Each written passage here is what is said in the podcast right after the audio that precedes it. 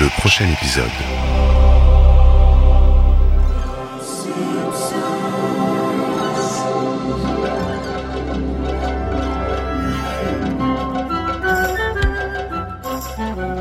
Bonjour à tous, aujourd'hui dans le prochain épisode, je vous parle du spectateur de séries télévisées.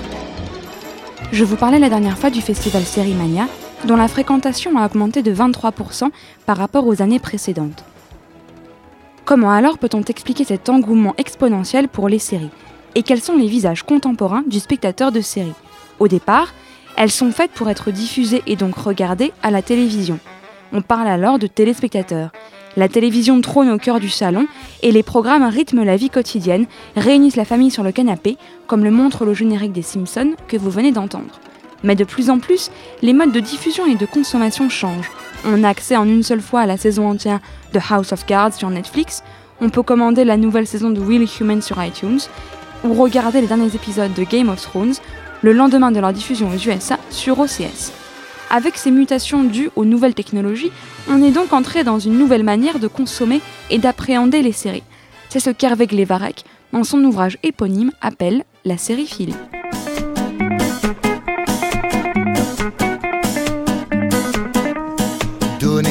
jeux les plus malsains. Oh oui, j'en veux. Allez, enfermez-les. Enfermez-les. Jusqu'à ce qu'ils ne puissent plus respirer, qu'on les voit mourir, éjectés, lynchés pour le pire. La cage au milieu du salon aime à voir les fauves tourner en rond.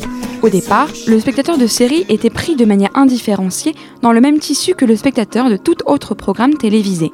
Le spectateur était alors considéré comme un mouton, une éponge, prête à recevoir le message de propagande que les programmes télévisés distillent. C'est le point de vue que défend Adorno dans son ouvrage Dialectique de la raison. Si ce point de vue, qui est marqué par le contexte marxiste de la guerre froide, est aujourd'hui dépassé, on peut tout de même rester perplexe quand on entend les dires du patron de TF1, Patrick Lelay. Car pour ce dernier, son boulot n'est autre que de vendre à Coca-Cola des heures de cerveau disponibles. Men uh, flip around the television more than women, I think. Men get that remote control in their hands. They don't even know what the hell they're not watching.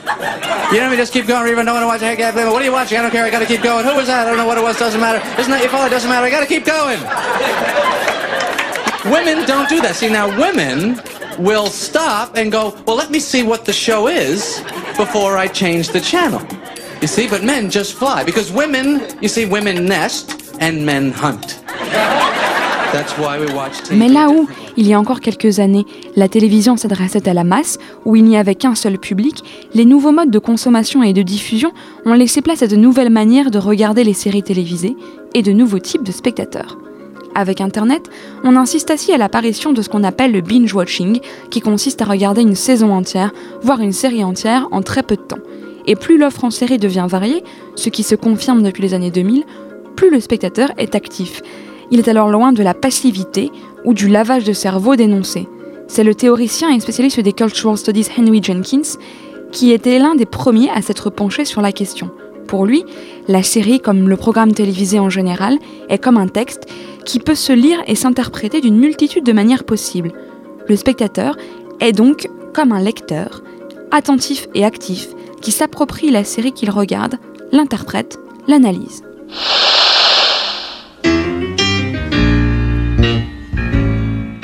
Certains spectateurs vont même plus loin en devenant des fans de certaines séries. Si Star Trek, la fameuse série de science-fiction, est considérée comme le point de départ de ce phénomène, cela se confirme aujourd'hui. Il n'y a qu'à voir l'immense excitation que suscite chaque nouvelle saison de Game of Thrones.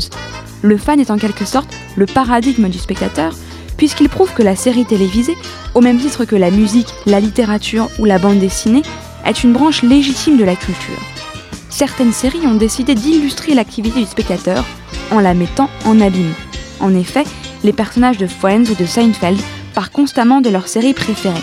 Une série comme Dream On va même encore plus loin dans cette réflexion.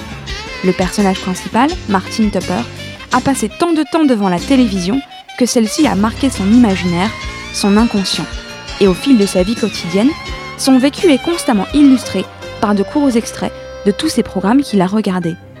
Cette série nous prouve alors qu'aujourd'hui, les séries télévisées structurent l'inconscient collectif d'une manière profonde.